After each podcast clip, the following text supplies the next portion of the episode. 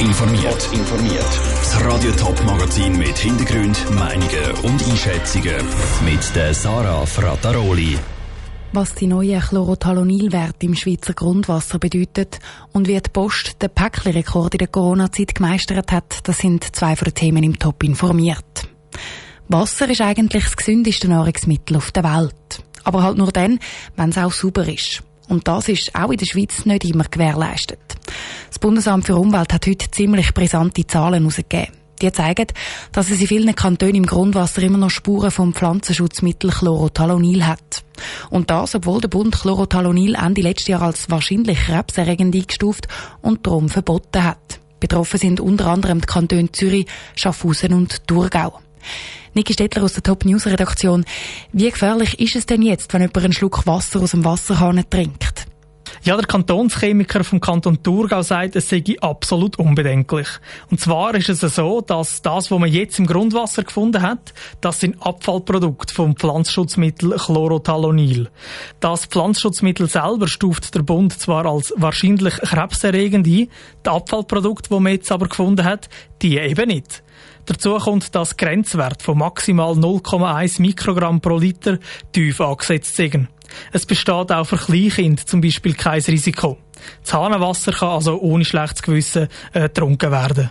Eine gewisse Entwarnung also, aber trotzdem, Chlorothalonil ist eigentlich verboten und trotzdem sind die Rückstände immer noch im Grundwasser. Wie lange geht es denn noch, bis die aus dem Boden wieder verschwinden?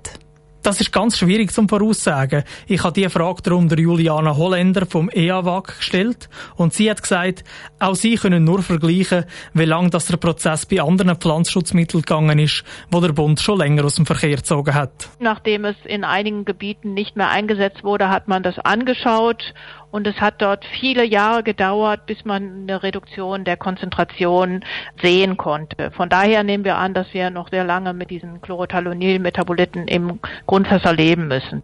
Jetzt sind ja etwa die Hälfte von allen Kantonen betroffen, darunter eben auch die Kantone Schaffhausen und Thurgau. Warum sind denn die so betroffen, aber andere Landwirtschaftskantone wie zum Beispiel St. Gallen oder Graubünden nicht? Das hat mit der Form von der Landwirtschaft zu tun, sagt Juliana Holländer. Im Thurgau beispielsweise würde ich mehr Gemüse anbauen als beispielsweise im Kanton Graubünden. Das Chlorothalonil, das ist ja ein Breitbandfungizid und das wird vor allem auf Flächen wie Getreide, Kartoffeln, Gemüse und Reben eingesetzt und weniger auf Grasland und in Graubünden beispielsweise, da ist ja viel mehr Grasland und nicht so stark ein intensiver Gemüseanbau. Danke, Niki Stettler. Und eben nicht nur die Kantone Zürich, Schaffhausen und Thurgau sind von diesen Chlorothalonil-Rückständen im Boden betroffen, sondern fast die Hälfte von allen Schweizer Kantonen. 17.308.428. So viel Päckchen hat die Post im letzten Monat verarbeitet. Es ist ein Rekord, wie es ihn bis jetzt in der Geschichte der Post noch nie gegeben hat. Und das zu Zeiten von Corona, wo die Arbeitsbedingungen sonst schon genug schwer sind. Wie die Post mit so einem Rekordberger Päckchen umgeht, Stefanie Brändli hat nachgefragt.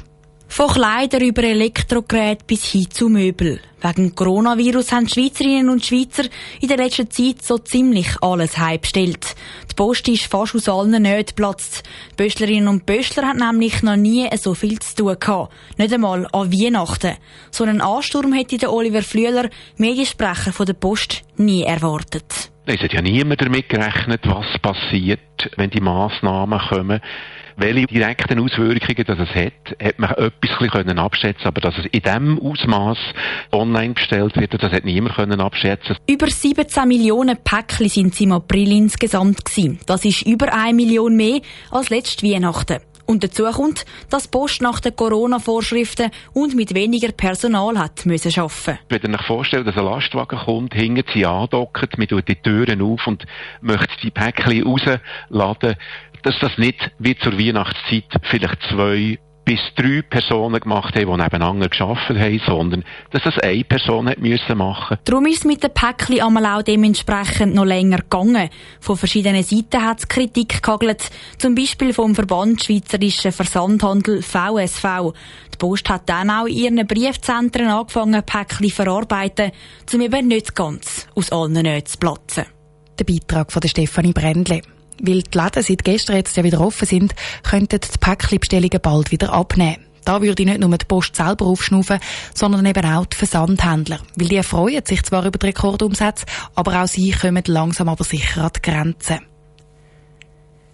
Zuerst die Olympischen Spiele, nachher die Europameisterschaft und jetzt auch noch das Weltklasse Zürich.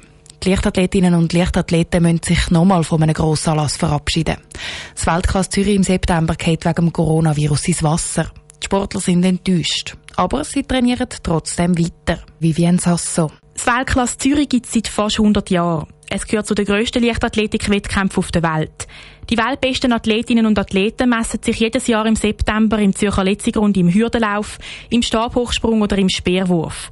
Nur eben nicht das Jahr. Die Organisatoren haben heute definitiv den Stecker gezogen und die nächste Ausgabe vom Weltklasse Zürich auf 2021 verschoben. Die 400-Meter-Läuferin Jasmin Giger aus Romanshorn ist enttäuscht über die Absage.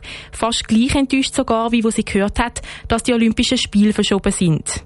Weltklasse Zürich ist natürlich fast schon eines der grössten Highlights im Schweizer Leichtathletikkalender. Und ich freue mich immer wieder, wenn ich dort an den Start gehe, weil dort äh, die Stimmung, die Zuschauer, das ist einfach einmalig. Das ist so ein cooles Gefühl. Vor dem Heimpublikum zu rennen ist immer etwas ganz Großartiges. Ganz abschreiben wird Jasmin Gigers Weltklasse Zürich aber noch nicht. Wer weiß, vielleicht gibt es etwas im nationalen Rahmen. Also jetzt nicht mit internationalen Athleten, aber im kleineren Rahmen. Also wir bleiben gespannt. Aber da ist natürlich auch ein Hoffnungsschimmer und gibt einem natürlich auch ganz viel Motivation, um wieder zu trainieren. Auch die Andelfinger Stabhochspringerin Angelika Moser hofft, dass Weltklasse Zürich gleich noch auf die ein oder andere Art kann durchgeführt werden Vielleicht halt einfach ohne Zuschauer. Aber eben, das mit der Trainingsmotivation, das ist auch bei ihr so ein Thema. Also es gibt Tage, da fragt man sich schon, für was trainiere ich jetzt genau. Aber schlussendlich muss man halt so ein bisschen aufs Langfristige rausschauen. Und eben, also es wird ja hoffentlich nicht ewig gehen, das ganze Corona-Zeug. Und irgendwann findet dann auch wieder die grossen, wichtigen Wettkämpfe statt. Und bis dahin trainieren die Leichtathletinnen einfach die weiter. Zum Beispiel mit Challenges, die sie dann auch auf Social Media teilen. Nur der Nervenkitzel, der ist bei so einer Instagram-Challenge halt schon nicht so groß wie beim Weltklasse Zürich vor 10.000 Zuschauern. Der Beitrag von der Vivienne Sasso. Eine Ersatzveranstaltung hat das Weltklasse Zürich übrigens schon aus dem Ärmel geschüttelt, nämlich der One Million Run. Bei diesem Anlass sollen ganzen Haufen Läuferinnen und Läufer zusammen eine Million Kilometer rennen. Das aber nicht nur die Spitzensportler, sondern auch Amateurläufer. Top informiert, auch als Podcast. Mehr Informationen gibt's auf toponline.ch.